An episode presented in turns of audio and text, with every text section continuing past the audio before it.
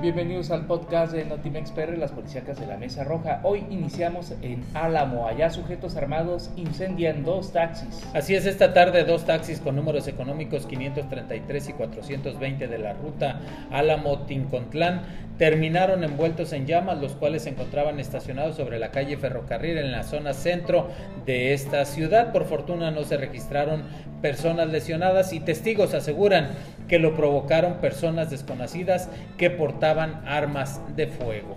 Cuatro muertos de enfrentamiento entre los partidos eh, PES y Chiapas Unidos. Un enfrentamiento entre simpatizantes de los partidos Encuentro Solidario, PES y Chiapas Unido dejó un saldo de cuatro personas muertas en una localidad del municipio de Bejucal de Ocampo. Estos hechos se registraron cuando funcionarios de casilla realizaban el conteo de votos en la cancha deportiva de la comunidad cuando se suscitó el enfrentamiento por los resultados.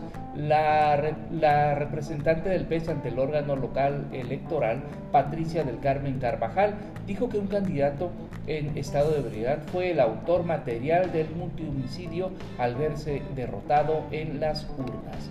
Continúa la violencia política en Koshkiwi. Así es como ya se esperaba de acuerdo a los comentarios de la misma ciudadanía por las tensiones entre los grupos políticos de este municipio, pues están atemorizados por el tema electoral, aseguran que siempre es lo mismo porque se pelean a muerte por el poder y de las diversas inconsistencias.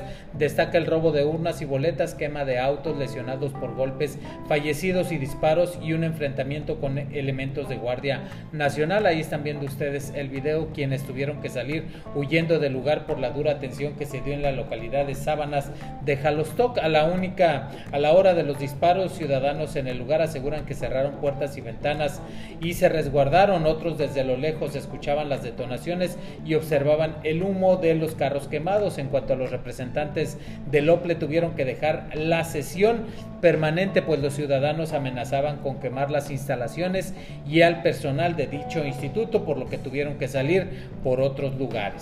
Eh, seguimos en la sierra de Papantla, estalla la violencia electoral, ahora en Filomeno Mata.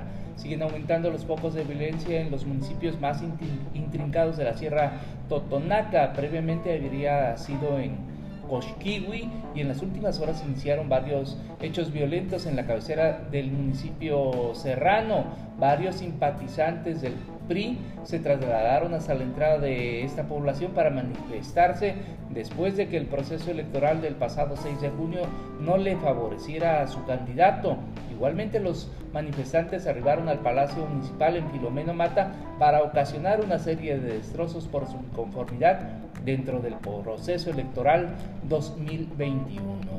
Era poblano el ejecutado de María de la Torre. Así es, ya fue plenamente identificada la persona que fuera acribillada en la comunidad de María de la Torre por varios sujetos desconocidos al tratar de huir para salvar su existencia, como fue eh, informado oportunamente en este medio de comunicación.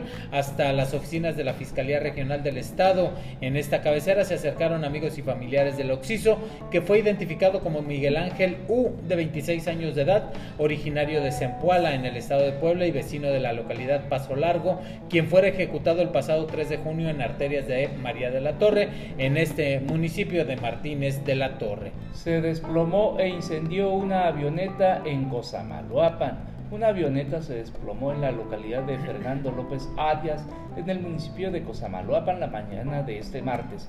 Realizaba trabajos de fumigación en el momento del incidente en tanto que en su interior viajaban dos personas quienes son identificados como hermanos que afortunadamente resultaron con lesiones menores y lograron abandonar la unidad previo a que se incendiara la aeronave. Hasta aquí el podcast de Notimex PR, las policíacas de la Mesa Roja.